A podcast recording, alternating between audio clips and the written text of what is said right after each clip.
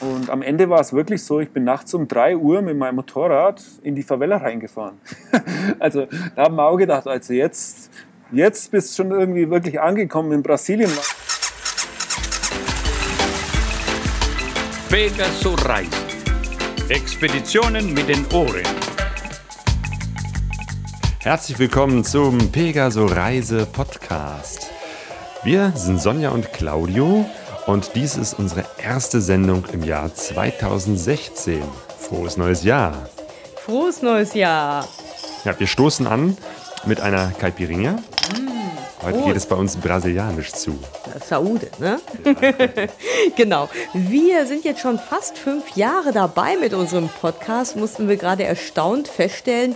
Und wir freuen uns auf ein neues, spannendes Jahr, auch mit euch als unsere Hörer und Hörerinnen. Also wir wissen noch nicht genau, was uns in diesem Jahr alles erwartet, aber ich denke mal, da wird wieder viel Interessantes dabei sein und wir lassen uns einfach mal überraschen und freuen uns natürlich, wenn ihr Kommentare schreibt und wenn wir euch immer mal zwischendurch auf irgendwelchen Treffen sehen und Rückmeldungen kriegen von euch und unser Podcast somit immer weiter wächst und si- und sich immer weiter entwickelt.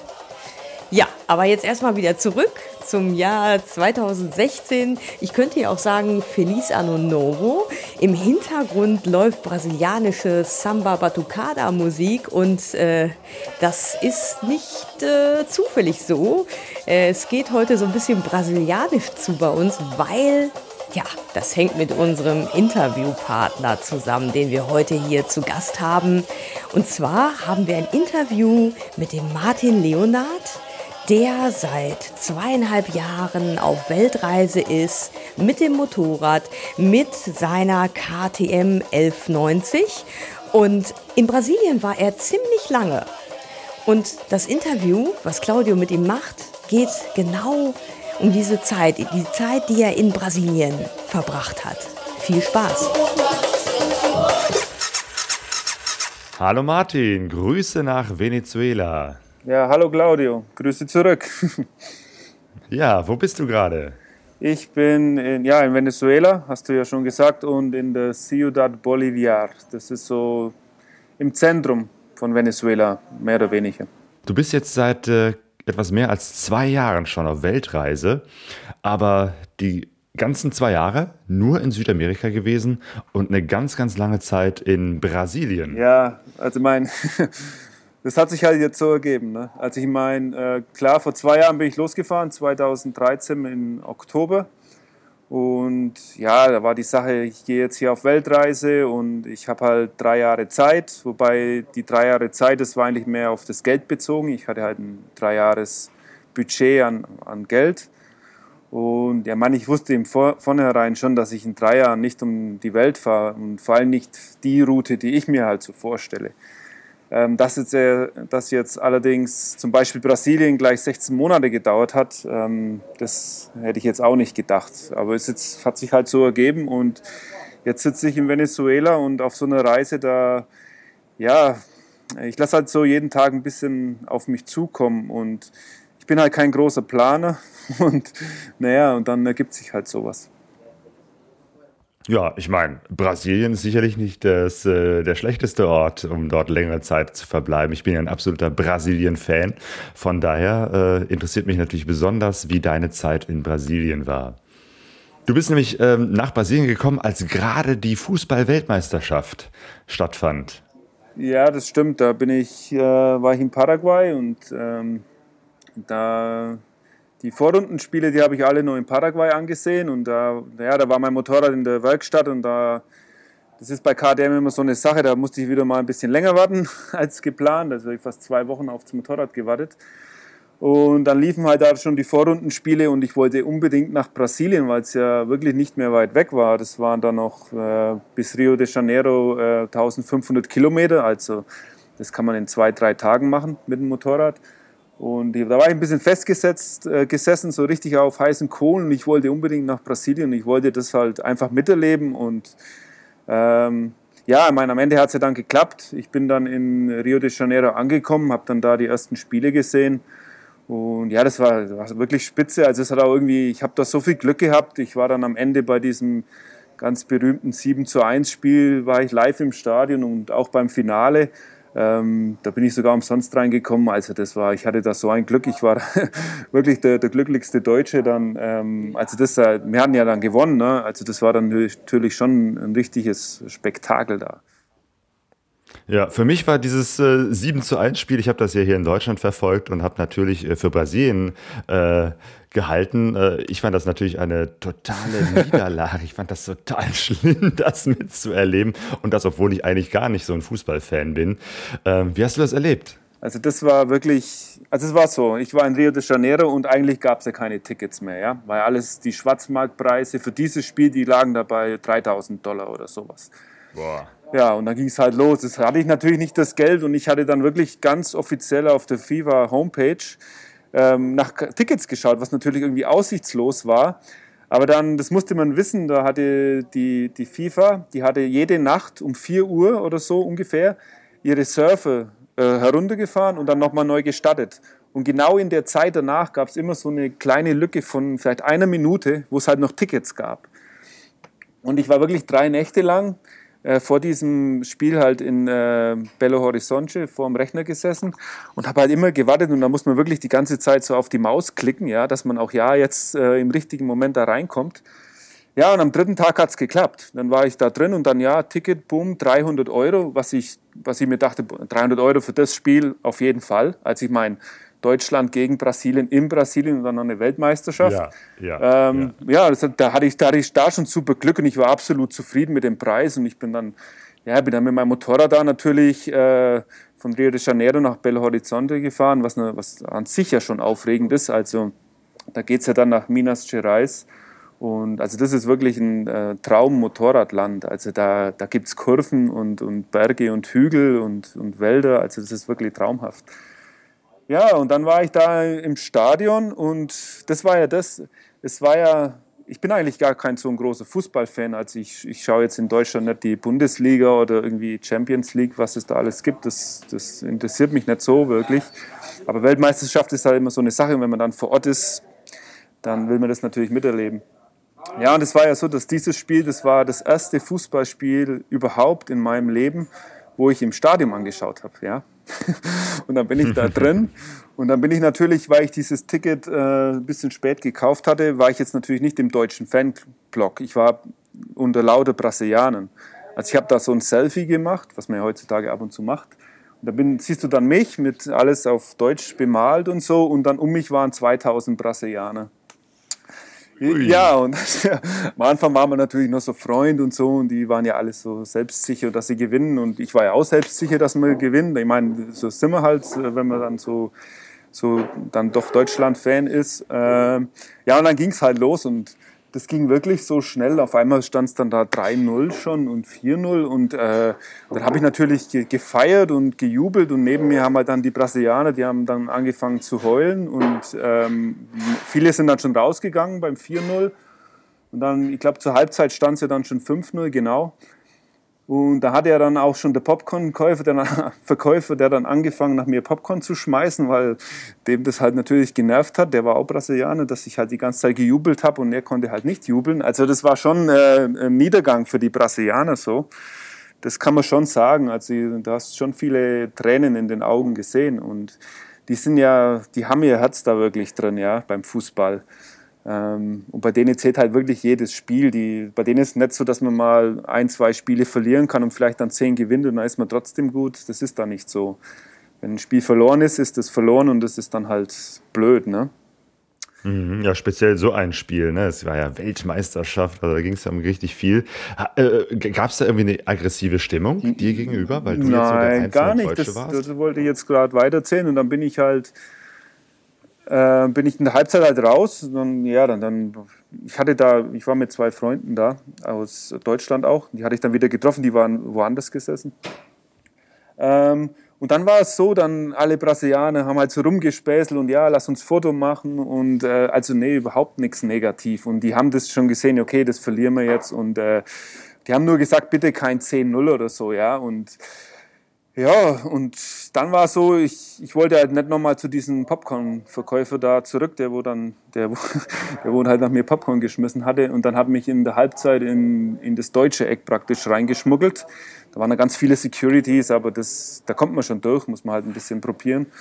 Und dann war ich die zweite Halbzeit praktisch unter Deutschen und ja, und dann, dann, ja, das ist dann schon was anderes, wenn man miteinander äh, feiern kann und ja, dann war dann das ist 6-0, das ist 6-1 und äh, 7 zu 1 dann und ja, also ich war da am Ende im Stadion gestanden, dann habe ich mir gedacht, also das, also das erlebe ich mein Leben nicht mehr. Also ich meine, das, das, das war ein Jahrhundertspiel, das war mir in dem Moment schon klar und ja, also für das, dass ich das, sage ich mal, so günstig hingedeichselt habe und eh im Land war, war das ein richtig, tolle, richtig tolles Erlebnis.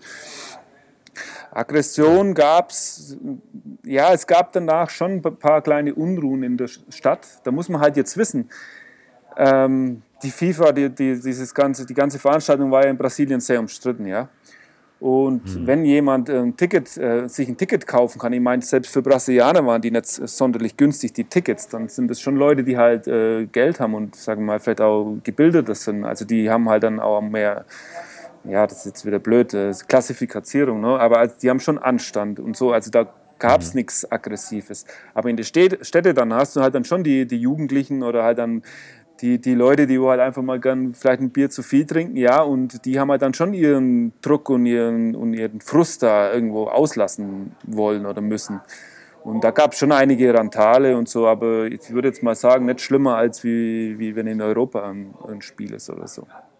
Also das habe ich aber nur am Rande mitbekommen. Das war wiederum die Kehrseite. Ähm, es gab danach eigentlich nichts zu feiern, weil es, es waren nicht viele Deutsche im Land. Also es waren ja vielleicht in, bei dem Spiel in Belo Horizonte vielleicht 3000 Leute. Und ähm, ja, mit den Brasilianern war an dem Tag nichts zu feiern. und nach dem Spiel war es halt allgemein so, dass die, die ganze Festivitäten auf den Straßen und so äh, schon ziemlich äh, ja, es war, war, eigentlich nicht mehr viel zu feiern. Das hat man richtig gemerkt. Und wie ich dann von Belo Horizonte nach äh, Rio de Janeiro zurückgefahren bin, ich habe an dem Tag keinen einzigen, keinen einzigen Brasilianer in einem T-Shirt gesehen von Brasilien. Ich habe keine Flagge mehr gesehen und nämlich vorher war alles vollgehangen. Überall waren Brasilien-Flaggen und jeder hatte diese gelben T-Shirts an. Am Tag darauf nichts. Es war eine, eine Stimmung, als wäre, äh, keine Ahnung, ein Präsident gestorben, ja, oder irgendjemand halt Besonderes. Es war wirklich absolut tot. Wir haben ganz wenig geredet, die Leute, die waren wirklich richtig niedergeschlagen.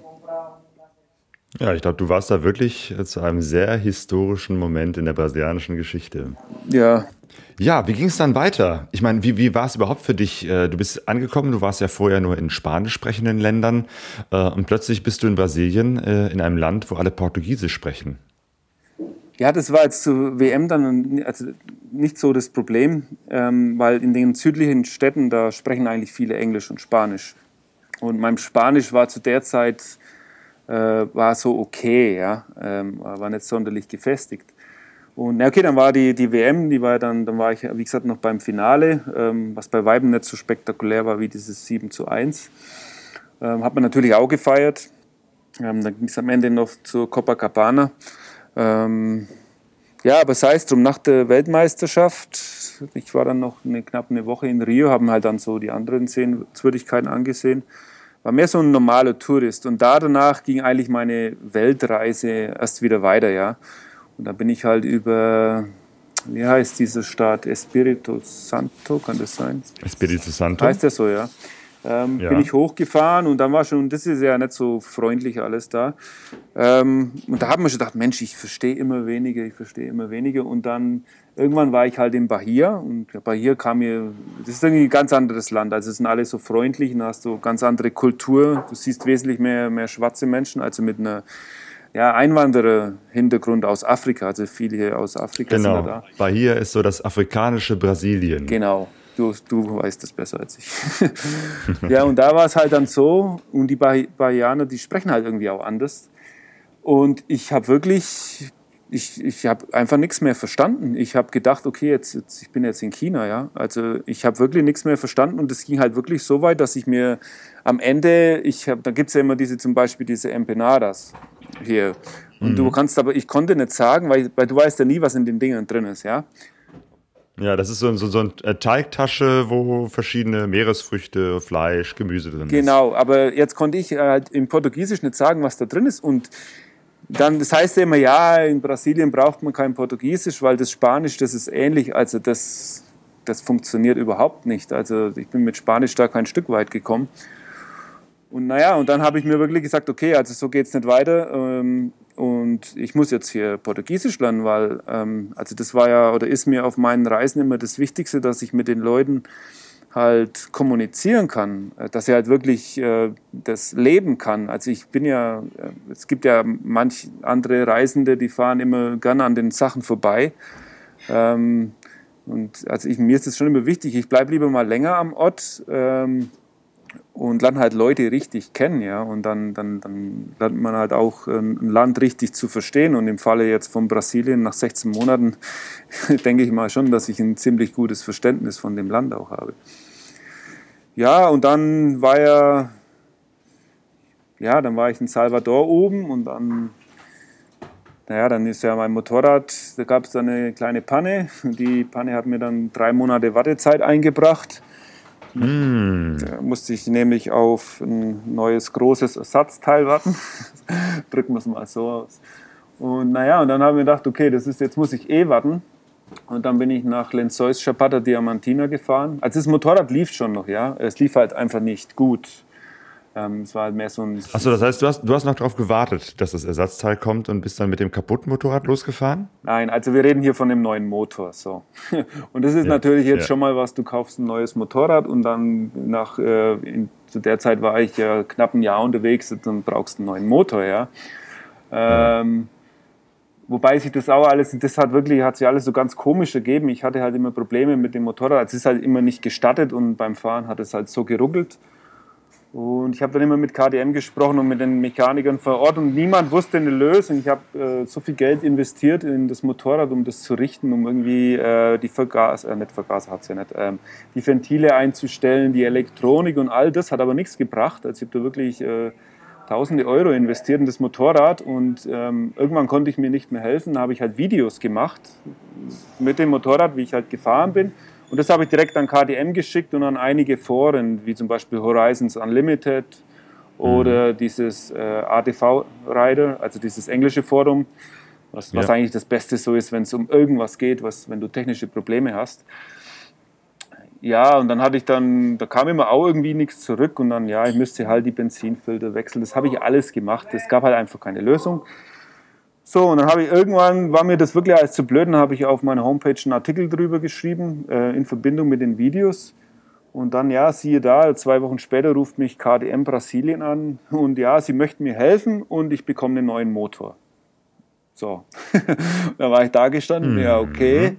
Ähm, also, wo der das gesagt hat, der Mann, äh, Willi heißt der, ähm, ich konnte das einfach nicht glauben, als ich meine, ich, ich, konnte einfach nicht glauben, dass man das Motorrad nicht repariert bekommt und, äh, und ein neuer Motor ist halt wirklich, ich meine, das ist ja wie ein neues Herz für so ein Ding. Und ich hänge halt an meiner Katze ein bisschen und ja, auf der anderen Seite, ein neuer Motor ist eine teure Sache und dann, wenn die KTM mir einen neuen Motor geben will, dann haben wir gedacht, okay, dann nimmst du den schon noch mit. Die Kehrseite an dem Ganzen war halt, ich war schon in Salvador oben oder Lenzois Chapata Diamantina das ist ja ziemlich nahe beieinander. Ähm, und ich musste wieder runter nach Sao Paulo fahren, was ungefähr dreieinhalbtausend Kilometer sind. Und ja, das hat natürlich meinen ganzen Reiseplan durch Brasilien komplett durcheinander geworfen. Und ja, äh, kommen wir mal wieder zurück zu der Wartezeit und zum, zu der Sprache. Ich wusste, okay, drei Monate muss ich warten auf den Motor. Ähm, und dann habe ich gesagt, okay, jetzt bleibe ich einfach mal wo. Und das war halt äh, Lenzois in Chapata Diamantina, das ist ein kleines Städtchen. Und da habe ich ja da, habe ich halt dann Portugiesisch gelernt. Dann habe ich mir so einen Online-Kurs äh, geschnappt oder halt gekauft. Ähm, habe das dann gemacht, so täglich so drei Stunden oder so. Und abends bin ich immer in so, in Brasilien gibt es immer diese kleinen Bars, wo halt die Männer dann hingehen und abends ihr Bier kaufen und, und Zigaretten rauchen. Und es ist ein bisschen schmuddelig da alles und da geht es schon, ich sage mal, auch ein bisschen rauer zu. Aber genau in diese Bars bin ich jeden Abend hin, immer in die gleiche. Und dann ja, habe auch mein Bier getrunken und habe halt mit den Leuten gequatscht. Am Anfang war natürlich, war das natürlich alles irgendwie Quatsch, aber es ging halt von Tag zu Tag besser und ja, irgendwann hatte ich dann äh, Freunde kennengelernt dann habe ich halt natürlich die Chapada Diamantina erkundet und dann halt viele Wanderungen gemacht. Und ja, dann genau, die Gegend ist ja da unheimlich schön. Ja, ähm, damals war sie noch schön, jetzt ist sie nicht mehr so schön, weil da alles abgebrannt ist vor kurzem, vor zwei Wochen. War ein Riesenfeuer, ich weiß nicht, ob du das mitbekommen hast. Äh, das habe ich nur so am Rande mitbekommen. Also das ist, ist ziemlich traurig. Also ich, meine Bekannten von da, die haben mir halt Bilder geschickt. Ähm, also die ganzen Wälder um Lenzois, die sind jetzt eigentlich alle weg. Also ich weiß jetzt nicht, wie viele Hektar, aber wir sprechen ja schon von 20, 30 Hektar oder so. Also schon ein Stück Land, ja. Also es ist schon, oder wenn nicht sogar mehr. Also ich weiß es nicht. Hm. Es war, war, das ein groß. Unfall oder war das Brandrodung? Ähm, also offiziell weiß ich es jetzt nicht. Ähm, eine Bekannte von mir meinte, dass es wohl äh, ja, also Ursache, dass halt irgendjemand draus war und geraucht hat oder gecampt hat und ja, also das Feuer ist schon vom Menschen entstanden. Also es war kein natürliches Feuer, sagen wir mal so. Ja. Das wusste ich, ja.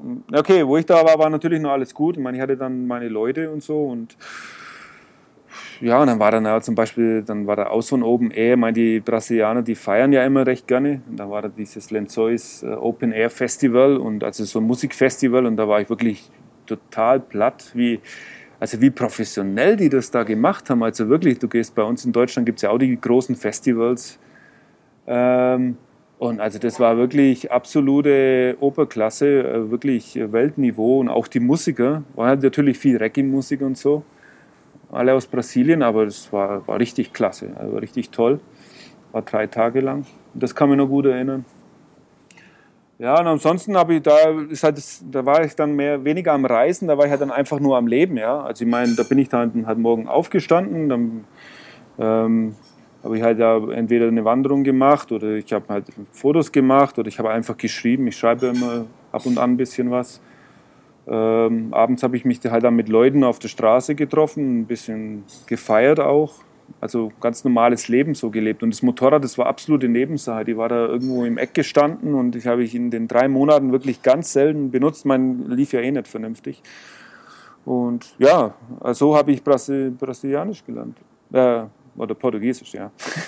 Man, mhm, manchmal sagen genau, Brasilianisches Portugiesisch, weil das unterscheidet sich ja auch nochmal so ein bisschen. Ja, aber manche, die sagen auch die, den anderen, es gibt aber auch Brasilianer, denen ist es wichtig, dass man Brasilianisch sagt. Ja, ja. ja genau. Das äh, das ist das schönere Brasilianisch, jawohl. Ähm, ich kann mich erinnern, es gab auch ein Video von einem Künstler, der sogar eine richtige äh, Kabarettnummer draus gemacht hat, indem er dich imitiert hat. War das da auch? das war. Nein, das war nicht. Ein Brasilianer, der den Deutschen spielt und mit ganz starkem deutschen Akzent erzählt, dass er aus Deutschland kommt und mit dem Motorrad eine Weltreise macht. Also du hast doch richtig einen kleinen Fanclub. Du, du hast ne? das verstanden, ne? weil du, du sprichst ja Portugiesisch. Ja. Você fala português, ne? Ähm, Sim, fala. Ähm, ja, das, das, äh, das war ganz woanders. Das war ein bisschen weiter nördlicher bei Recife schon. Da war ich erst neun Monate später. Also ah. das war erst wirklich viel, viel, viel später. Okay. Ja gut, aber es, es, hat mir gezeigt, irgendwie bist du da schon richtig gut angekommen und hast richtig äh, auch intensiven Kontakt mit den Menschen. Und dann hat es offenbar auch äh, sprachlich gut geklappt.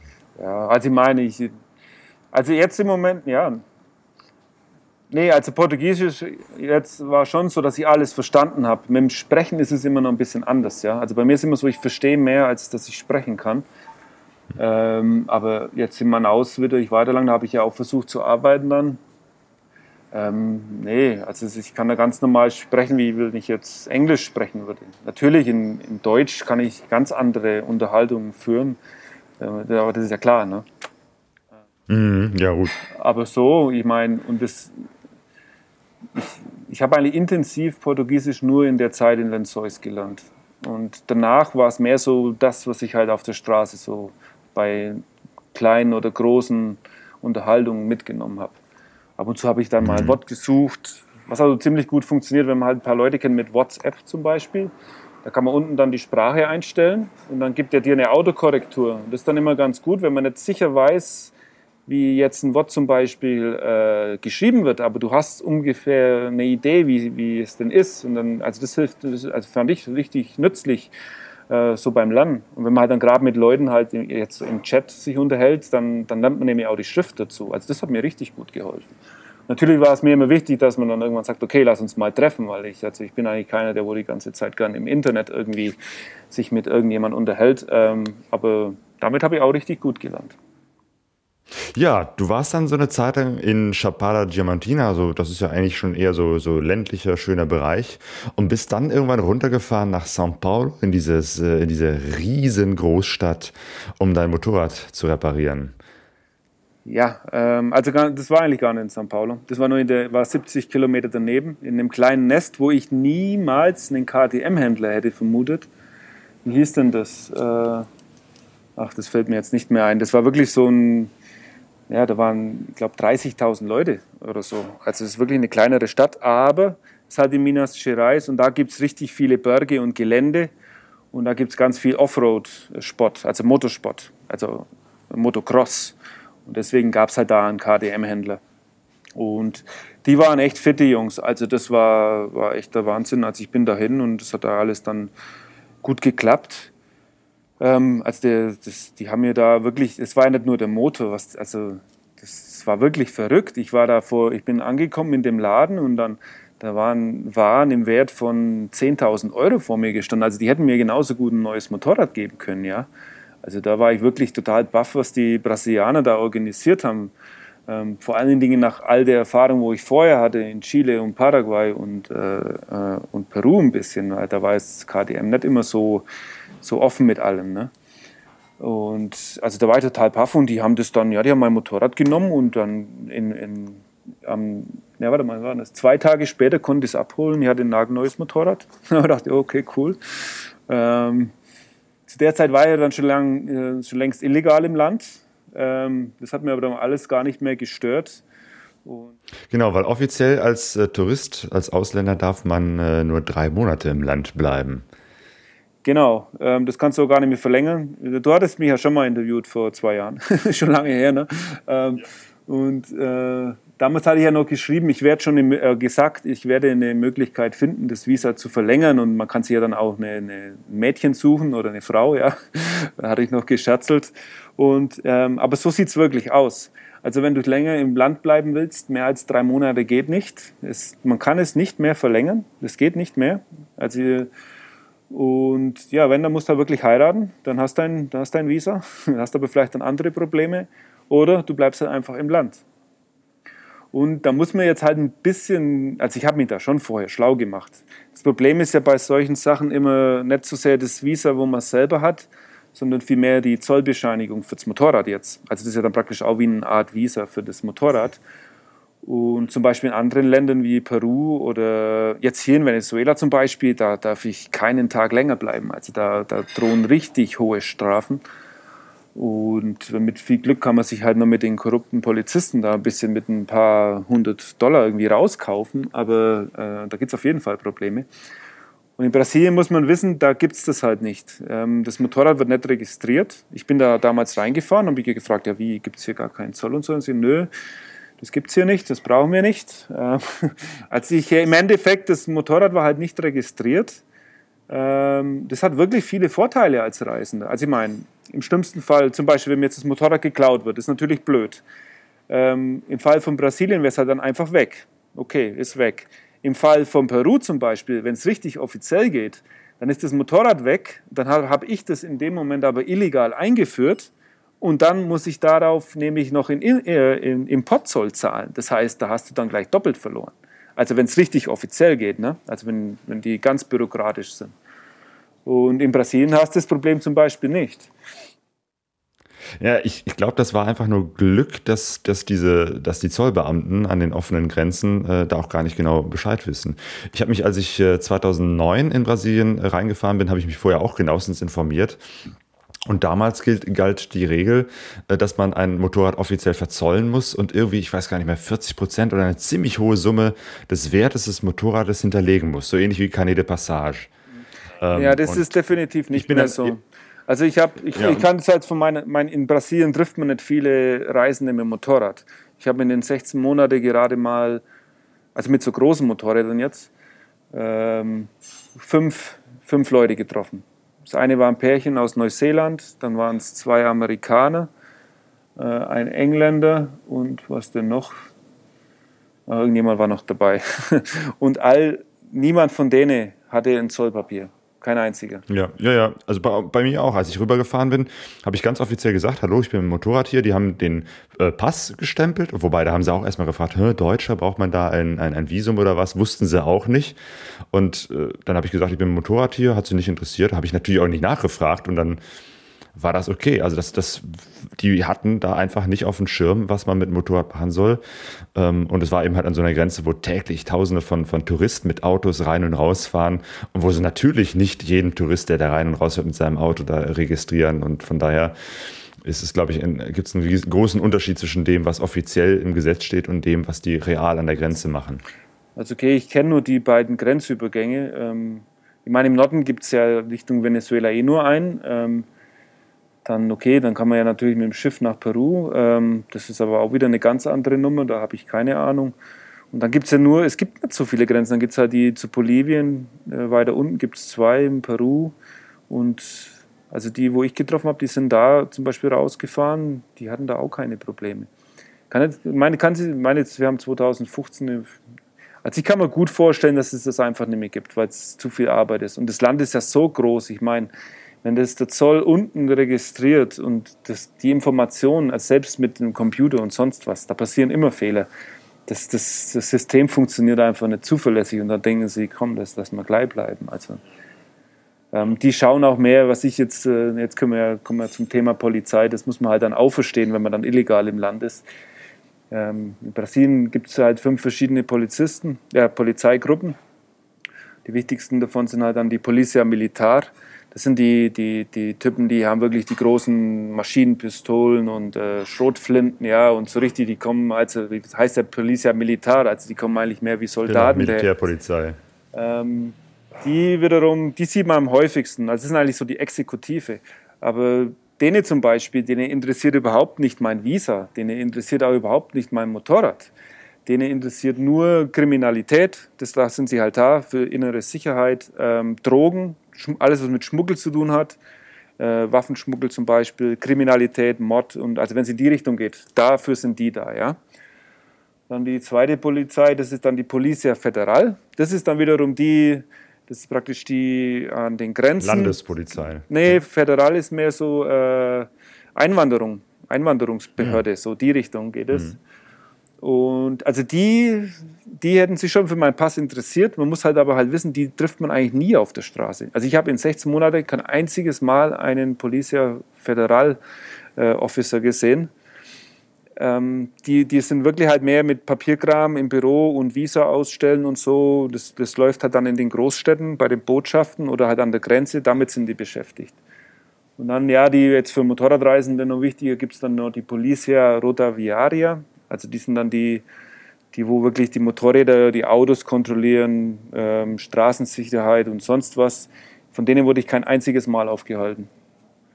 Also es waren immer nur Policia Militar. Da wurde ich knapp 15 Mal aufgehalten. Ich musste kein einziges Mal meinen Pass zeigen, ist wirklich so. Ein einziges Mal eine Kopie. Ich habe immer eine Kopie.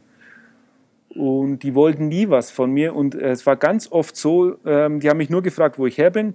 Dann äh, habe ich gesagt, ja, yo soy alemán, alemán. Äh, und also ich bin Deutscher und dann war das eigentlich schon durch. Und dann haben die, ja, und ja, und das 7 zu 1 Spiel und die Deutschen sind ja alle so gut. Ja, es ging wirklich in die Richtung. Und dann wollten sie wissen, wie, äh, woher das, das Motorrad ist und was ich denn hier mache. Also das, das ist dann wirklich eine ganz komische Situation, wenn du so ganz lockere Gespräche hast mit fünf voll bewaffneten Männern, ja, die wo die da gegenüberstehen. Aber so ging das fast immer. Oft war es auch so, die haben mich angehalten, dann haben sie mich gefragt, ja, woher ich bin. Und sage ich, ja, aus Deutschland. Dann hat er gemeint, okay, fahr weiter. Also das war wirklich total verrückt, ne, eigentlich. Aber das muss man halt einfach wissen. Und mit dem Policia Militar hast du eigentlich keine Probleme. Zu denen bin ich auch irgendwie hin, wenn ich immer was wissen wollte. Ähm, dann bin ich da mal in die Station rein, habe gefragt, ja, hey, ich möchte jetzt wissen, kann ich die Straße befahren? Ist das sicher da und da und dort? Oder können Sie mir da helfen? Da bin ich immer zu denen. Also die wirken zwar ziemlich äh, einschüchternd, aber ich habe da, da wirklich nie ein Problem gehabt. Und ich meine, ich bin ja dahin und wusste, okay, ich bin jetzt zum Beispiel ein Jahr illegal im Land und spreche jetzt halt mit der Polizei da, aber die kommen da gar nicht auf die Idee, weil wenn du mit denen sprichst, dann hast du ja nichts zu verbergen und so. Ne? Und dann, dann hilft natürlich schon auch die Sprache, ja, wenn man, wenn man halt einfach dann sich gut ausdrücken kann. Und nee. Und ja, und dann ganz am Ende von, das war erst in Manaus, da habe ich einen kennengelernt über eine Familie, in die ich da ein bisschen integriert war. Der hat nämlich für die Polizei Militar gearbeitet und der meinte, das Problem ist, dass diese fünf Polizeigruppen, diese verschiedenen, die arbeiten nicht zusammen. Jetzt nehmen wir mal das Beispiel. Die Polizia Militar hält mich auf und dann stellen sie fest, dass, äh, dass ich halt kein Visa mehr habe. Dann sagen die das aber nicht der Polizia Federal weiter, sondern die sagen halt, okay, wir haben nichts gefunden, fahr weiter. Dann ist das erledigt, ja. Also die arbeiten nicht miteinander. Und deswegen äh, kannst du halt die einen Kontrollen passieren und die anderen halt nicht. Und das ist ja ziemlich verrückt, ja. Ähm, aber so ist es ja.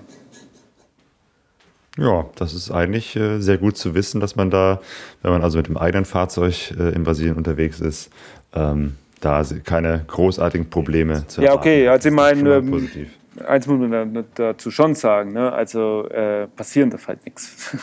Also ich denke mal, in dem Moment, wenn du jetzt einen Unfall hast, meine, ich hatte schon Versicherung für mein Motorrad, aber ich kann mir gut vorstellen, dass dann, dann schnell ganz andere Töne äh, auf einen zutreffen. Ja. Ähm, also ich denke mal schon, dass, also man, man, ist ja schon illegal und äh, Motorrad nicht registriert.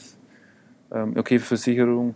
Da kann man jetzt wieder spekulieren. Also ich kann mir schon vorstellen, dass es Probleme gibt. Ähm, man, mein Motorrad auf Weltreise, dann muss man eh immer vorsichtig fahren und vorausschauend. Hm. Wie war das äh, denn sonst so? Ähm, äh, ich erinnere mich, dass es in Brasilien eigentlich keine oder so gut wie keine äh, Campingplätze gibt. Ähm, hast du viel äh, gecampt? Irgendwie hast du irgendwo wild dein Zelt aufgebaut oder warst du in Posadas, also in diesen äh, einfachen Hotels? Also mit dem Campingplatz, das stimmt, das ist wirklich ist schwierig in Brasilien. Ähm, es gibt ja schon so eine offizielle Camping, äh, so einen Campingclub aber der, der berechnet dir nicht für ein Motorrad, sondern berechnet dir den Preis für so einen Campervan und das ist dann unglaublich teuer. Da zahlst du 15 Euro für, für so einen Stellplatz. Also das ist total verrückt. Sind am meisten in ziemlich schlechtem Schuss. Ich war da nur zweimal bei denen. Ähm, ich habe ein bisschen wild gecampt. In Bahia ging das manchmal in so kleinen Dörfern. Da muss man halt immer vorher fragen. Also man muss halt wissen, also Brasilien ist schon auch in manchen Ecken gefährlich. Ähm, aber in so kleinen Dörfern eher wenige und da habe ich dann oft manchmal auf, mitten auf dem Dorfplatz gecampt oder am Strand, also mitten im Dorf. Aber das geht halt nur, wenn man sich wirklich schlau macht, ob das da auch sicher ist. Im Nordosten habe ich das oft gemacht. Da war ich dann schon mal so eine Woche, habe ich eigentlich nur eine Woche immer gefahren, abends gezeltet am Meer und so im Meer gewaschen so, ja. ähm, ich war also in Hotels oder so gehe ich nicht, das ist mir zu teuer. Posadas manchmal günstig im Norden, kommst mit 30 Reais weg, was dann so 8 Euro sind oder so. Ähm, dann ja, Couchsurfing kann man ganz gut machen. Das habe ich ein paar Mal gemacht. Ist, Couchsurfing passt nicht so in mein Reisekonzept, weil ich ziemlich spontaner Reisender bin und man muss halt immer ein bisschen vorplanen. Aber wenn ich jetzt zum Beispiel wusste, okay, ich komme jetzt in Recife an, da habe ich das zum Beispiel gemacht, oder in Maceo, einer größeren Stadt, dann habe ich dann schon ab und zu mal Couchsurfen gemacht. Das ist dann auch immer ganz gut, dann lernt man gleich Leute kennen. Ja, oder halt Hostels, die gibt es dann auch meistens immer ganz günstig. Und ein paar Mal wurde ich halt auch eingeladen. Also das funktioniert immer diese, äh, einfach mit anderen Motorradfahrern sprechen. Das funktioniert ziemlich gut. Da landet man einmal bei den unterschiedlichsten Leuten.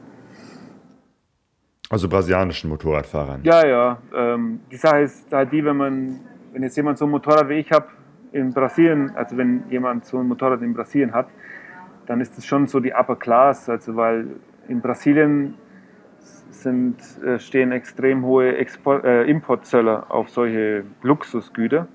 Dann kostet zum Beispiel so eine KDM 1190, die kostet in Brasilien 75.000 Dollar. Ja. Das ist wirklich, das ist mehr als das Dreifache als in Deutschland. Und Dementsprechend, wenn jemand so ein Motorrad hat, dann hat er auch Geld und dementsprechend, wenn du da eingeladen wirst, dann landest du halt dann meistens bei einem Arzt, Anwalt, Immobilienmakler, irgendwie sowas. Solche Leute, die wo dann in den Edificios wohnen, äh, alles klimatisiert und die wo eigentlich alles haben ähm, und sich trotzdem beschweren. Darüber habe ich mal geschrieben in dem Blog. Ähm, das war jetzt das, was für mich die Brasilienreise so ausgemacht hat, weil ich wirklich ähm, das Land in allen Schichten, also sozialen Schichten kennengelernt habe. Sie wirklich, mein, mein Rekord war ein dreifacher Millionär, also so, das war so das Höchste, wo ich äh, aufgestiegen bin. Und die Mittelschicht, äh, die meisten, die waren dann halt so im Couchsurfen drin. Oder halt dann auch jemand, wenn eine Pausada hat, ist ja auch Mittelschicht. Oder die Leute auf der Straße, dann geht es dann schon ein bisschen weiter runter. Und, aber ich habe dann auch äh, zum Beispiel in Maceo halt ganz arme Leute getroffen, ähm, bin in eine Favela rein, ähm, ein paar Mal in Favela sein, aber die war schon ziemlich intensiv, also der Besuch. Und äh, da zum Beispiel in der Ciabatta Diamantina, wenn man da mal von einem Dorf zum nächsten fährt, da ist, das sind schon richtig arme, äh, richtig arme Dörfer findet man da. Also wo dann gibt dann einige Minenarbeiter und solche Sachen. Und das war eigentlich das, was, was äh, für mich die Brasilienreise so interessant und, und schon irgendwie auch prägend gemacht hat, hat, weil man halt wirklich sieht, äh, wer in dem Land alles lebt und äh, wie halt wirklich die sozialen Unterschiede sind. Das ist wirklich enorm. Also das wird man in, in Deutschland oder in Europa jetzt so nicht erleben. Genau. Die, du warst auch äh, länger Zeit in einer Favela. Äh, war das die Favela do Jaraguá? Ähm, also ein Armenviertel, äh, wo du auch wirklich äh, eine Zeit verbracht hast und auch die Menschen näher kennengelernt hast. Ja, also das hat sie wirklich, das, das hätte ich im Nachhinein nicht gedacht, dass mich das, das beschäftigt mich immer wieder, wenn ich die Bilder sehe auf meinem Computer.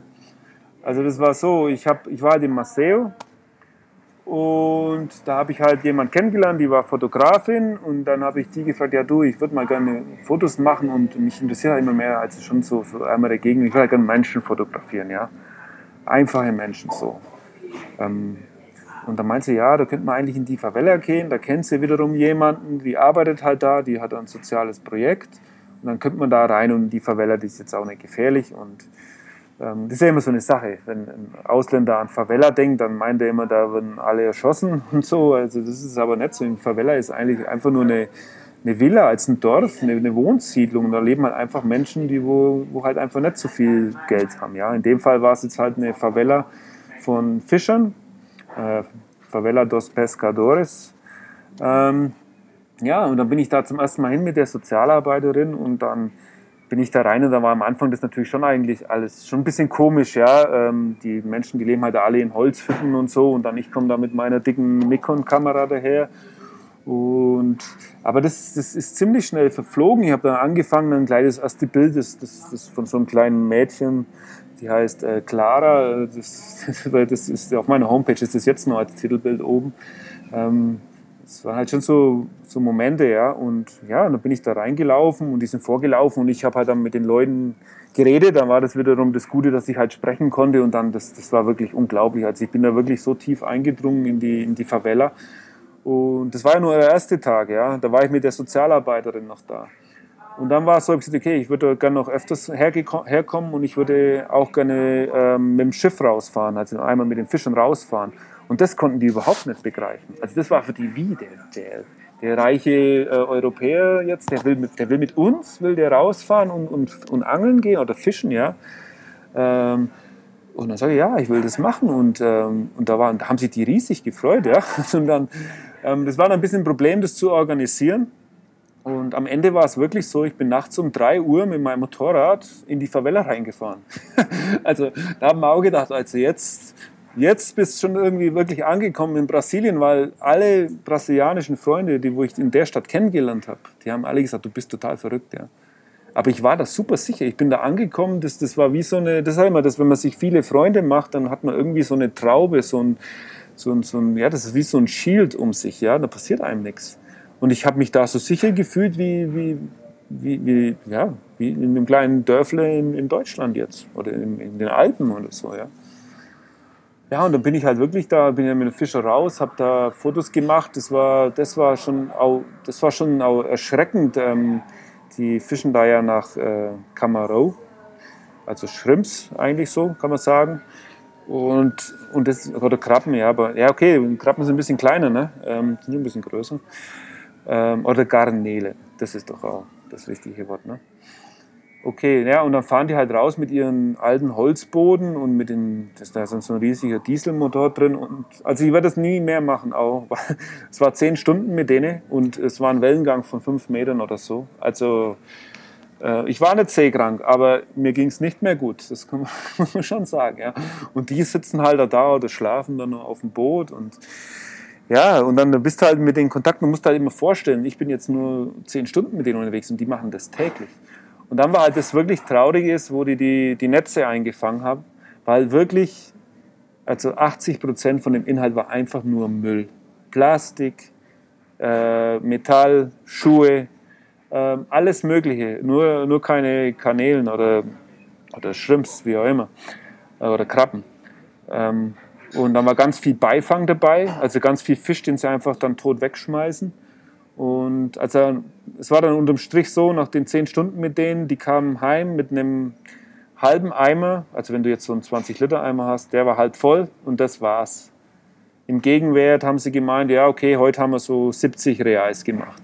So, das sind, ja, okay, jetzt ein bisschen weniger, 20 Euro. Und also da, da brauche ich kein Wirtschaftler sein. Ich meine, die haben an dem Tag schon mehr Diesel verfahren, ja. Und ja, also es war schon ziemlich traurig und bei dem Fischerdorf war es jetzt halt so, die, äh, die, die Stadt wollte halt nicht, dass die da sind, wo sie sind.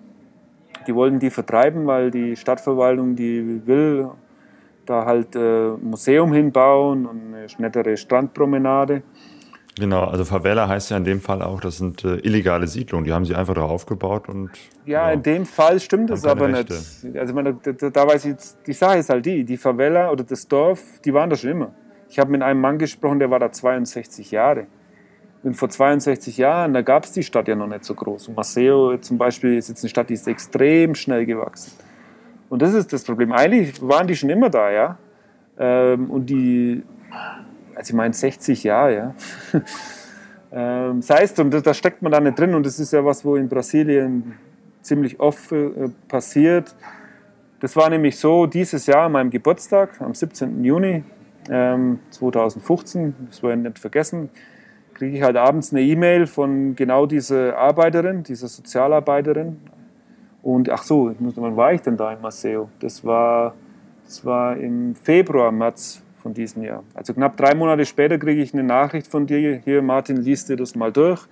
Dann war das halt ein Zeitungsartikel und dann war es wirklich so, dass die Stadtverwaltung an, also an meinem Geburtstag, wobei die das ja nicht wussten, ähm, da reingefahren sind mit 100 Polizisten, dann auch die Polizei Militar, dafür sind sie dann auch wieder zuständig, äh, mit, einem, mit zwei riesen Bulldozern und äh, einem LKW und dann war es wirklich so, ohne Anmeldung nichts, so, ihr müsst jetzt hier raus. Und wir sprechen hier von äh, knapp 150 Familien, 500 Leute oder so. Und ja, die haben an einem Tag das ganze Ding platt, das ganze Ding platt gemacht. Und das, also das war für mich dann, das war für mich so eine Erkenntnis. Und ich meine, ich, ich, ich mag Brasilien wirklich für die Leute und für die Menschen, wie sie sind. Ich meine, ich war da wirklich lange und ich kann sie verstehen. Aber das, das hat mir dann gezeigt, Mensch, also, wie, also das, das wäre in Europa undenkbar. Ne? Also das rein, rein menschenrechtlich, ja. Ähm, wenn jemand schon so lange da lebt, der, der hat doch irgendein Recht da zu sein oder der, dem muss doch irgendwas zustehen. Und die haben halt da, die haben jetzt halt dann schon Ersatzwohnungen gekriegt, aber halt nur für ein Fünftel der Dorfbewohner und die, das andere, die anderen äh, 80 äh, Prozent, die, die sitzen ja jetzt auf der Straße. Ja. Und dann, ja, das war halt dann, das, das, das war dann schon traurig für mich so. Und dann, wenn ich dann mich halt zurückerinnere, zum Beispiel, jetzt wenn wir nochmal zum Februar zurückgehen, wo ich da wirklich ähm, die Fotos für die gemacht habe, da war, äh, gemacht hatte, da war ja dann so ein, so ein kleines Fest bei denen im Dorf, in der Favela, da hatten sie die ganze Stadt eingeladen und ja, da habe ich dann meine Bilder präsentiert. Da habe ich gesagt, okay, das ist ja perfekt, dann mache ich doch gleich meine erste Bildausstellung in der Favela in Brasilien. Ja. Und da haben sich die auch super gefreut. Und habe ich getanzt, damit zum Beispiel auch mit dieser kleinen Clara da zu, zum Spaß rumgetanzt oder mit den Frauen da und mit den Männern halt Bier getrunken. Ja, also es war, es war einfach nette, super Leute, die wo das Herz an der richtigen Stelle haben. Ja. Und äh, wo, wo halt einfach nicht die Möglichkeit haben. Also viele sind halt dann auch Analphabeten die, die, die Schlauen waren dann schon die Frauen, ja, die wo schreiben konnten und lesen.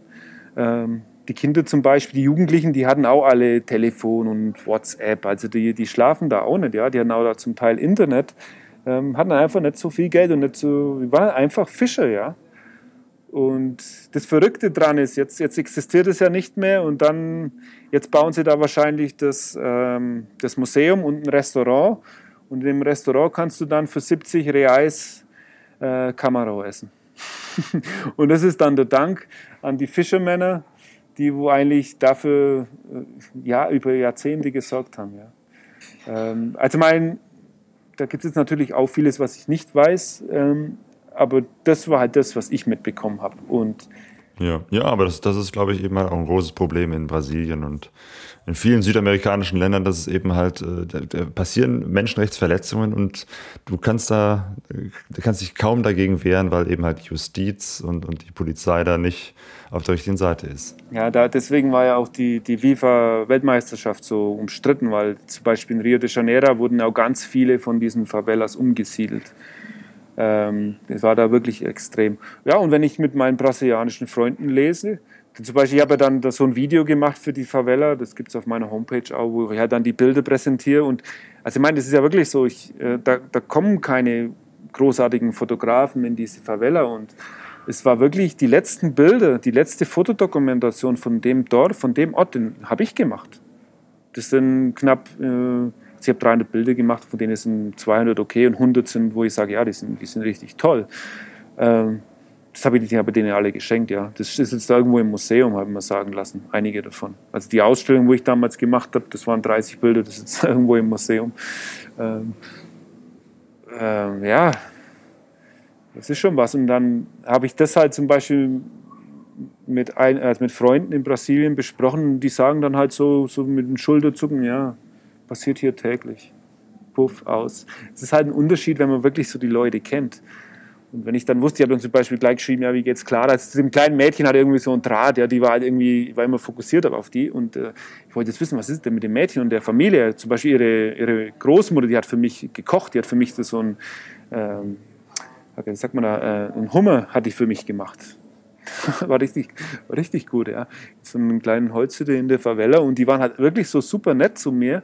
Und die wollten nichts, ja, die wollten keine Gegenleistung, gar nichts. Die waren einfach glücklich, weil ich da war und ich war glücklich, weil ich dort sein konnte. Das war's, ja. Das ist ja immer das, was ich so suche.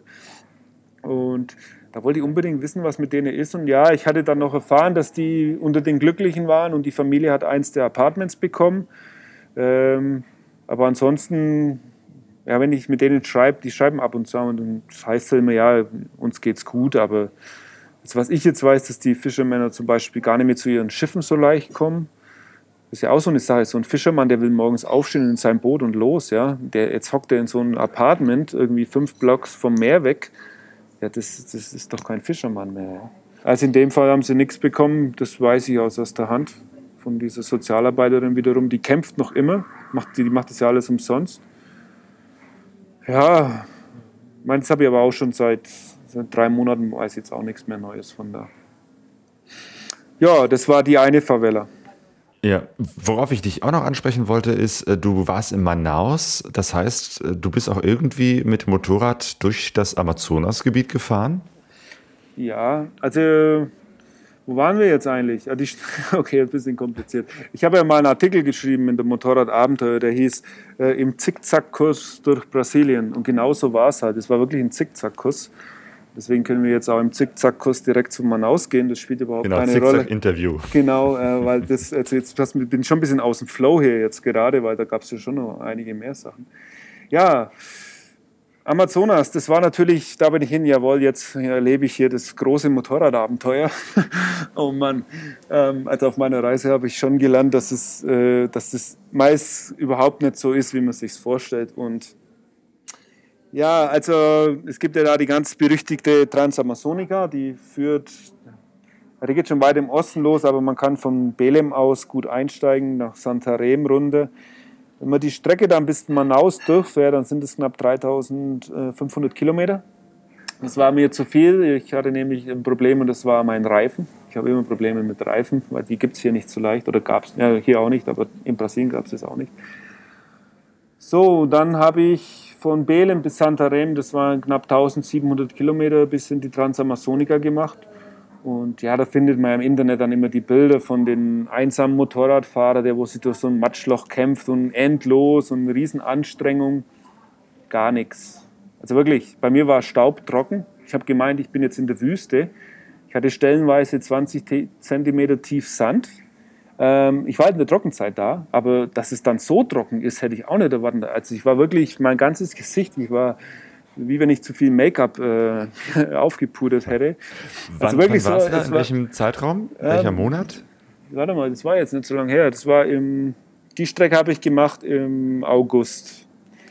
August, September, ja. Ist ja dann so die Trockenzeit, so August, September, Oktober. Jetzt geht jetzt im Januar geht's wieder los, ja. Und ja, und dann, also was ich da gesehen habe, ähm, also diese Abholzung vom Regenwald, also da muss man nicht, also da muss man wirklich nicht weit. Im, die Leute, die haben in Europa oder ich hatte das ja auch komplett falsche Vorstellung von der Regenwaldabholzung. Das ist nicht so, dass die da irgendwo mal reingehen und einen schönen Baum raussägen und so und das fällt gar nicht auf. Das läuft nicht so. Das ist wie wenn bei uns in, in Deutschland äh, ein Maisacker abgehandelt wird, ja. Nur, dass halt da kein Mähdrescher fährt, sondern zwei Traktoren mit einer, mit einer Säge und einer Kette gespannt, ja. Also das wird wirklich systematisch einfach niedergetrampelt, das Zeugs. Und das jetzt gerade im Bundesstaat Para, wo ja Belem noch ist, geht es ja dann Belem, Para, Transamazonica und irgendwann ist man dann in Amazonien. Da war das aber sowas von extrem, also wirklich. Und äh, da war wirklich, manchmal war es so, da läuft die Transamazonica, zum Teil auch schon richtig gut asphaltiert. Und links hast du dann wirklich, kannst du blicken bis zum Horizont äh, wirklich Regenwald.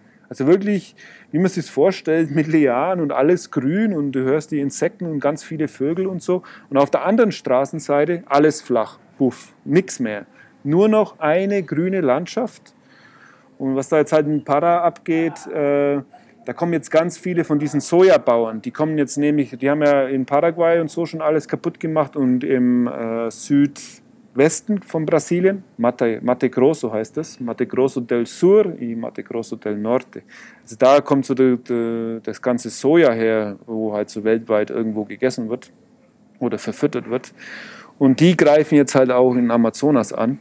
Und also das war für mich, das war schon, also das hat man wirklich gesehen. Und die Sache ist ja die, wenn man jetzt mit dem Motorrad so über Land fährt, ich habe für die Strecke knapp zehn Tage gebraucht. Das ist dann wirklich wie so ein ständiger Film, wo da abläuft. Ja? Also du musst dir das vorstellen, du, du siehst wirklich täglich, da ist jetzt Wald und da ist er nicht. Und da sind jetzt diese, ich meine, ich habe auch ganz viele Holz, äh, Holzwerke gesehen. Oder zur Nacht habe ich auch LKWs gesehen, wo, diese, wo die diese riesen Baumstämme äh, herausfahren, also mit eineinhalb Meter Durchmesser oder so. Die haben wir immer nur zur Nacht gesehen, also weil die dann ja, weil die dann halt zu Nacht die illegalen Bäume fällen und zu Tag fällen sie die nicht illegalen. Es gibt ja, das wusste ich auch nicht, es gibt eine äh, illegale äh, Regenwaldabholzung und eine legale Regenwaldabholzung. Das muss man nämlich auch mal wissen. In Brasilien läuft halt vieles anders, ja. Und der Regenwald, der ist im besten Willen nicht geschützt. Also das ist, das kannst du vergessen. Ähm, und das geht weiter, geht weiter. Und der Regenwald ist eigentlich nur dort geschützt. Das ist so meine ganz persönliche äh, Auffassung von dem Ganzen. Der Regenwald ist nur dort geschützt, wo er sich selber schützt. Das heißt, wo ein Mensch nicht so leicht hinkommt. Wenn es jetzt zum Beispiel sumpfig ist, wenn viel zu viel Wasser ist oder wenn es bergig ist oder ob da jetzt ein Canyon ist oder irgendwie solche Gegenden, da ist er dann sicher. Und da sind dann auch meistens die Nationalparks, weil da ist es ja dann für die Regierung auch einfach einen Nationalpark zu etablieren, weil sie ja keine Konkurrenten hab, haben aus der, aus der, ja, aus der Landwirtschaftsindustrie, muss man ja schon fast sagen. Ja. Äh, das war ein bisschen negativ jetzt, ne? Nee, nee, es ist völlig in Ordnung, weil es ist halt ein realistisches Bild und das äh, finde ich immer wichtig, dass man ein realistisches Bild äh, von einem Land beschreibt.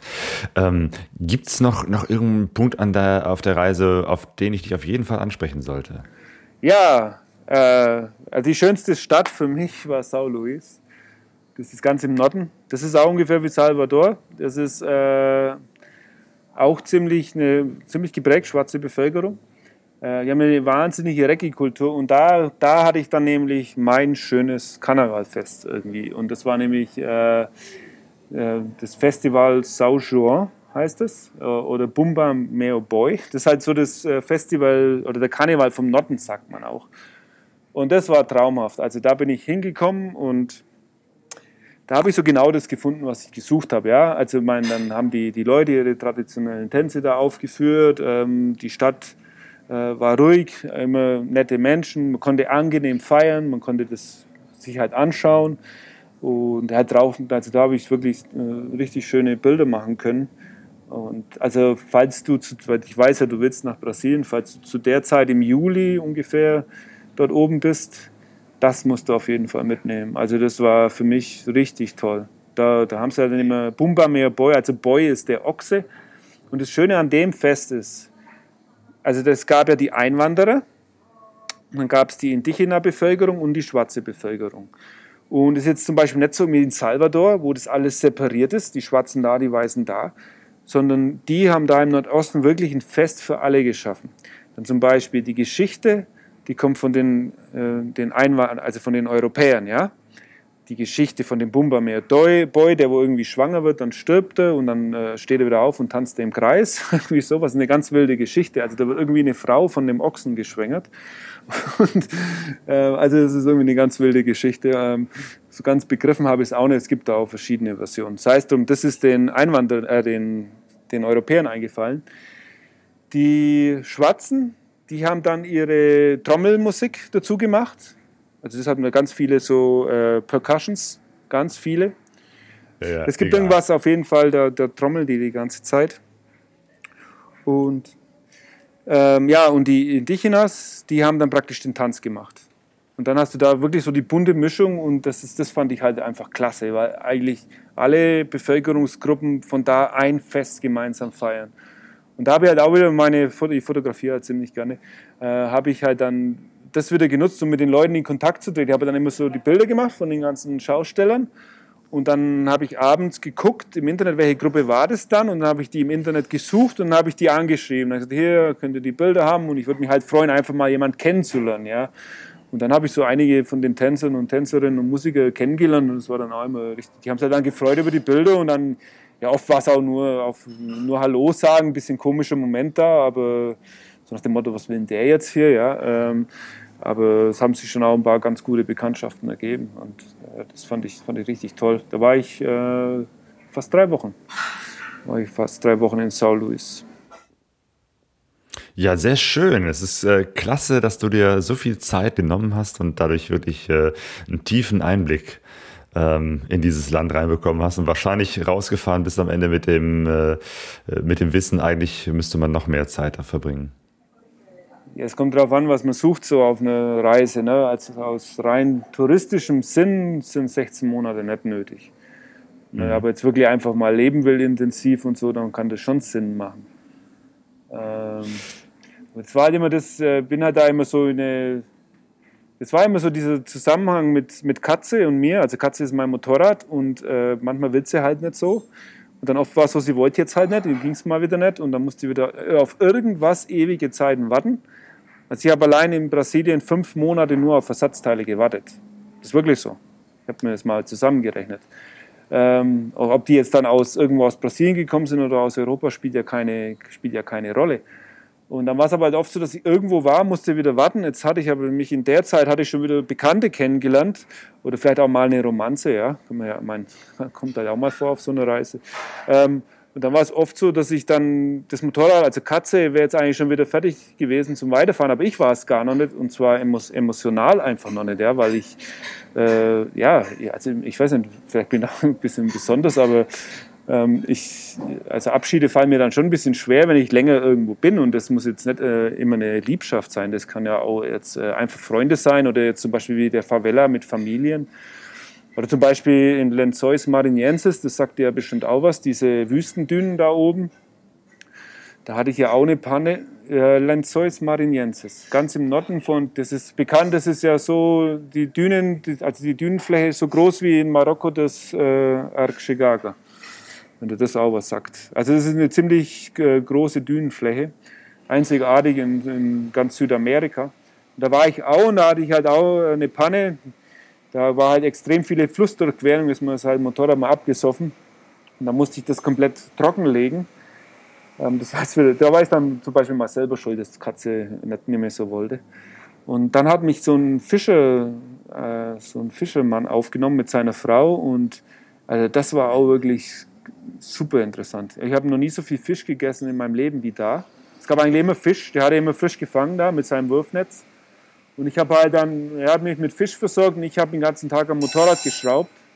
Das ging eine ganze Woche lang. Und ja, und dann nach so einer Zeit zum Beispiel, da, da fällt es mir einfach schwer, da, da irgendwie Abschied zu nehmen. Ja. Und hatte dann zum Beispiel auch wieder, der hatte auch kleine äh, Kinder und so und dann die hängen, äh, ja, die hängen dann irgendwie an einen und dann, dann, dann, dann fließen da schon mal Tränen beim Abschied und so. Und also das hatte ich halt wirklich richtig viel in Brasilien. Also und das, das ist auch was, da muss man jetzt mal sagen, auf so einer Reise, wie ich es jetzt mache, das, das, äh, das kann schon ziemlich äh, äh, an, also nee, was heißt anstrengend, nicht, nee, äh, das ist schon ziemlich energieraubend manchmal, also wenn man das über längere Zeit mitmacht. Ja, ähm, es gibt ja Menschen, die, wenn sie alleine unterwegs sind oder alleine so, auch so eine Langreise machen, ja, so, so, so ein einsamer Wolf sind. Und du hast mal irgendwo gesagt, dass äh, das auch deine Angst wäre, dass du auf so einer langen Reise vielleicht alleine einsam wirst. Aber ich habe das Gefühl, irgendwie in Brasilien äh, war das gar nicht so der Fall, sondern du hattest einfach sehr, sehr viel, auch sehr intensiven Kontakt. Ja, jetzt würde mich mal interessieren, wo ich das gesagt habe. Nee, aber es stimmt, ich habe das ja irgendwo mal wo gesagt. Es ist halt, ich treffe halt manchmal so Motorradreisen, es sind halt dann meistens auch die Männer. Ich meine, Frauen triffst du allein nicht so viele. Gibt es zwar schon ein paar so, äh, so Motorradfrauenreisenden, aber meistens, also wenn jemand allein reist mit dem Motorrad, das ist ein Mann normalerweise. Und dann triffst du halt dann schon manchmal welche, die sind halt, sage ich mal, so 50, 55, 60 Jahre und so. Oder und ja, das sind dann so diese einsamen Wölfe, ja, ähm, die wo halt dann einfach da allein um die Welt fahren. Ähm, ja, also ganz ehrlich, da will ich nicht unbedingt hin. Ne? Ähm, mir ist es schon wichtig, dass, dass immer Leute da sind. Das Problem ist jetzt halt von jetzt in Brasilien speziell, klar habe ich immer Leute, ich muss auch sagen, ich bin, bin auch schon immer ziemlich oft glücklich, aber du bist auch, bist auch halt ziemlich oft unglücklich, weil das sind immer so ein Auf und Ab, ja. Und das habe ich, das, über sowas schreibe ich zum Beispiel auf meinem Blog ziemlich oft, ähm, über, über das, was ich halt so mitmache, so diese innere Reise. Dass ich praktisch ganz viele so Höhepunkte habe und dann, dann ist halt wieder der Abschied und dann bist du wieder im Tief und dann gibt es wieder einen Höhepunkt, dann verstehst du, und das ist immer dieses Auf und Ab und das kann extrem anstrengend sein. Also das ist, glaube ich, wirklich, also wenn man sich auf sowas einlässt wie ein Land und nicht, und nicht nur mit Touris reist, ja, also ich meine, da, da, äh, das ist schon eine Herausforderung auch, ja. Zum Beispiel, wenn jemand mit, du, du reist ja viel mit deiner Partnerin, ja, ähm, ähm, da, da, da ist beim Reisen halt oft steht dann so, da ist, ich sag mal, ist glaube ich alles ein bisschen stabiler, ja, weil man weiß, es ist einer da, auf den kann ich verlassen, ja. Und ich für mich selber kann jetzt, ich habe in meinem Leben noch nie, ich habe schon auch mit, mit Leuten mal eine längere Reise gemacht, aber es hat also nie über Monate. Ähm, hat sich einfach bis jetzt noch nicht ergeben. Das wäre vielleicht auch mal interessant für mich. Ähm, aber ich glaube, der Fokus von so einer Reise geht dann wirklich in eine ganz andere Richtung. Und das, ja, das war halt das, für das, wie gesagt, das war für mich so Brasilien am Anfang von meiner Weltreise da in Chile, Argentinien, Bolivien, ich meine, Bolivien, ja, da hast du Motorradabenteuer, Traum, da fährst du über diesen Salar und Altiplano, ja, da, da, da, ehrlich, da hatte ich überhaupt kein Interesse groß, mich, äh, Leute kennenzulernen. Man habe ich da zwar auch, aber ähm, da war wirklich das Abenteuer im Vordergrund. Da war das alles so faszinierend und ähm, also das findet man in Brasilien nicht, nicht so viel. Also wenn es um, das, um dieses freie Leben mit Motorrad und Abenteuer und draußen und das findet man nicht so in Brasilien. In Brasilien bereist man echt wegen was anderem. Also das bereist man schon wegen den Menschen und der, der Vielfalt an unterschiedlicher Kultur, wo es da halt gibt. Jo, ja, und das ist dir offenbar sehr, sehr gut gelungen, genau das auch äh, da zu finden und darüber zu schreiben. Also das finde ich sehr schön. Äh, in deinem Blog hast du ja äh, ganz, ganz unterschiedliche Perspektiven, die du einnimmst. Du schreibst über die Reise an sich, du schreibst über dich persönlich, ähm, aber auch mal über andere Themen, zum Beispiel über Fotografie schreibst du einiges. Ähm, ja, erzählst auch manchmal, wie du so eine, eine einzelne Fotoreportage gemacht hast, sogar technische Dinge, wie du Fotos bearbeitest. Also sehr, sehr vielfältig. Und jetzt ganz frisch hast du sogar dein erstes Buch geschrieben. Naja, Buch geschrieben kann man ja nicht sagen, so viel Text ist da ja nicht drin. nee, okay, du hast ein halt Fotobuch halt, gemacht.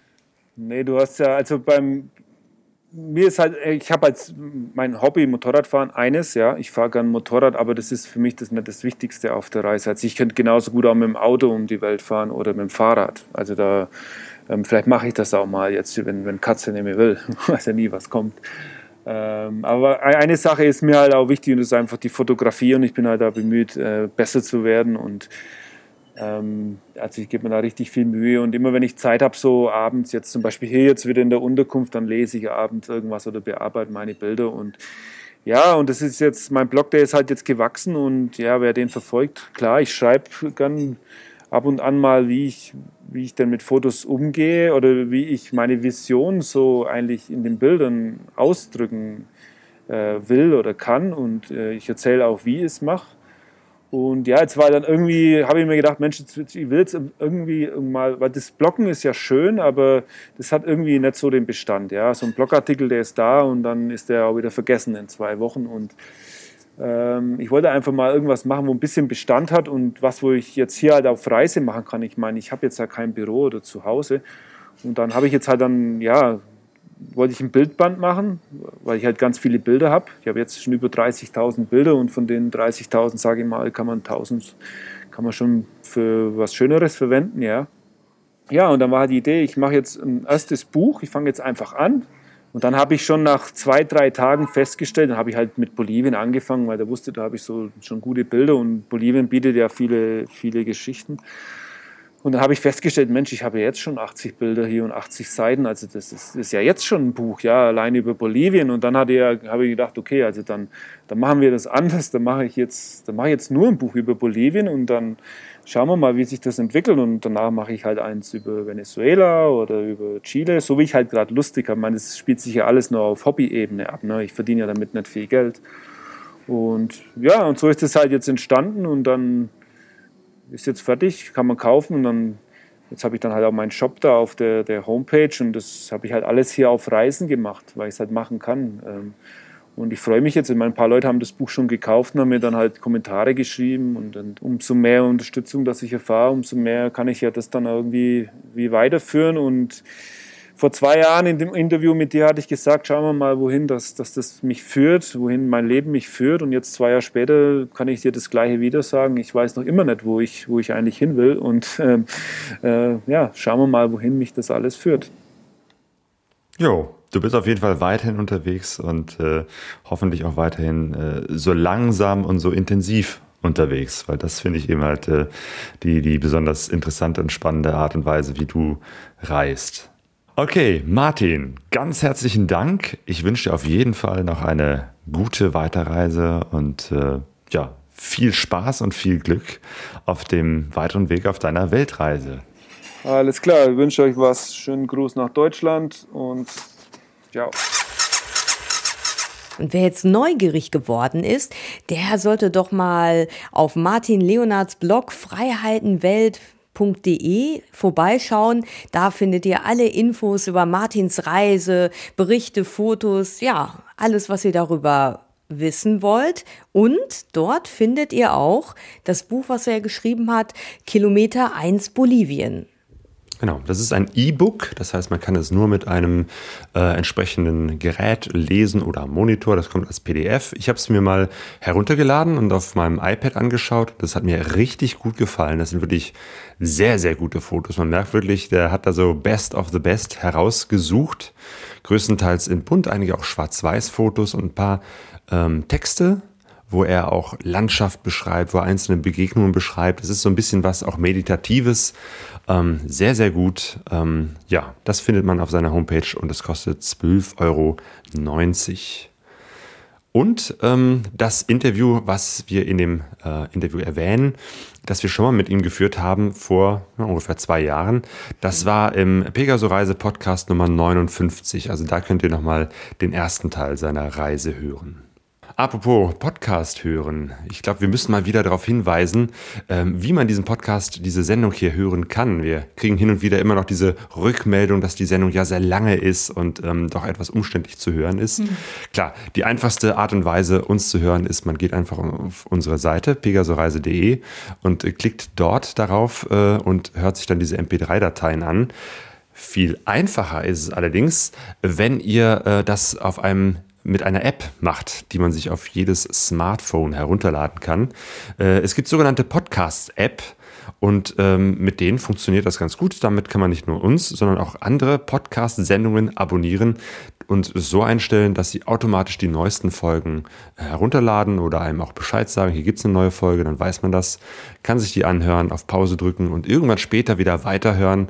Und zwar so, wie man eben halt auch Radio hört. Also ne, zum Beispiel nebenher beim Autofahren, äh, in der Küche, bei der Arbeit, beim Essen oder beim Einschlafen. Aber jetzt muss man mal sagen, Claudio, nur mit dem kleinen feinen Unterschied, dass man beim Radio ja nicht in der Regel nicht die Stopptaste drücken kann und dann eine halbe Stunde später auf Play drücken kann. Also das ist ja das Tolle beim Podcasten, dass man selber bestimmt, Richtig, wir, wir, sind besser als Radio. ja, das wollen wir jetzt einfach mal hier so. bei, uns, bei uns könnt ihr zwischendurch aufs Klo gehen äh, oder eine rauchen. Ja, wir müssen noch mal so ein bisschen die Werbetrommel rühren für das Thema Podcast an sich. Und auch ihr, unsere Hörer, ne? Ihr werdet das wahrscheinlich so im Freundeskreis merken, dass auch nicht alle wissen, was ist ein Podcast. Ähm, ja, verbreitet doch den Gedanken. Jetzt gar nicht unbedingt nur unseren Podcast, sondern einfach die Idee des Podcastet an sich, was ihr wahrscheinlich sowieso schon tun werdet. Ja, und es ist natürlich immer auch wichtig, wenn wir Rückmeldungen von euch kriegen, wenn es mal nicht so läuft. Ne? Also wenn irgendwas hakt beim Podcast runterladen, weil manchmal sind die Fehler ja auch irgendwie auf unserer Seite, dass wir die beheben können. Also da freuen wir uns dann über eine Rückmeldung von euch. Genau, hin und wieder äh, verschwinden manchmal so MP3-Dateien und dann sagt ihr uns Bescheid und dann schickt ihr eine Mail oder macht einen Kommentar und dann äh, kann ich nochmal gucken äh, und die Datei dann meistens wieder finden und wieder einstellen. Mhm. Ähm, wie das funktioniert mit diesen Apps, das sind natürlich verschiedene Apps, je nachdem, was für ein System ihr habt. Das habe ich alles beschrieben äh, auf unserer Seite unter dem ähm, Stichwort Folgt uns. Also oben in dieser Menüleiste gibt es jetzt den neuen Punkt. Früher hieß das Abo, jetzt heißt es Folgt uns. Da ist es genau beschrieben, wie ihr uns auf den Fersen bleiben könnt. Und wir wollen gerne genau. von euch hören, ähm, wie hört ihr uns denn so? Ähm, also schreibt doch mal, äh, was für Situationen äh, ihr so in unseren Podcast so reinhört, ob das auch beim Autofahren, beim Bahnfahren ist oder wo auch immer. Wer weiß, ne? Vielleicht äh, habt ihr dann noch ganz andere originelle äh, Rituale. Also ja, das wäre mal interessant für uns. Vielleicht habt ihr ja auch irgendwelche lustige Geschichten, wo ihr uns schon gehört habt oder was der weitest entfernteste Punkt war. habt ihr uns mal mitgenommen in den Urlaub, auf Reisen? Waren wir als Podcast-Stimmen schon irgendwo, wo wir real noch gar nicht waren? Also wir freuen uns wie immer über Kommentare, also auch anderer Art. Ne? Also wenn ihr uns irgendwie was anderes mitteilen wollt, mal einen Wunsch habt, ähm, meldet euch. Wir freuen uns darüber. Und ihr könnt uns auch persönlich treffen. Das ist natürlich nochmal was besonders Schönes, wenn man sich äh, direkt gegenübersteht. Nämlich bei den Veranstaltungen vom Lara-Feuer in Duisburg. Das ist ja so eine Veranstaltungsreihe, wo wir immer wieder ähm, äh, meistens aus der Motorradreiseszene ähm, Referenten einladen, die von ihren Reisen berichten und äh, Multimedia-Shows zeigen, Reisereportagen. Und ja, die nächsten Termine sind im Lagerfeuer. Am 13. Februar Afrika mit dem Motorrad von Dresden nach Kapstadt. Da wird der Manfred Hofmann seinen Reisevortrag bei uns am Lagerfeuer zeigen. Und am 9. April 2016 sehen wir einen Reisevortrag von dem Polen Luka Schwierz-Bicki, der extra vorbeikommt von Posen nach Duisburg, um uns seinen Vortrag zu zeigen über eine Hochzeitsreise eines polnischen Paares. Die sind nämlich von 1934 bis 1936 mit einem Motorradgespann nach Shanghai gefahren. Sehr spannend. Jo, einen Link zu diesen Terminen findet ihr wie immer auf unserer Seite pegasoreise.de und wir verabschieden uns an dieser Stelle. Ja, gute Reise. Ja, und wir wünschen euch natürlich ein wunderbares Motorradreisejahr 2016. Bis bald.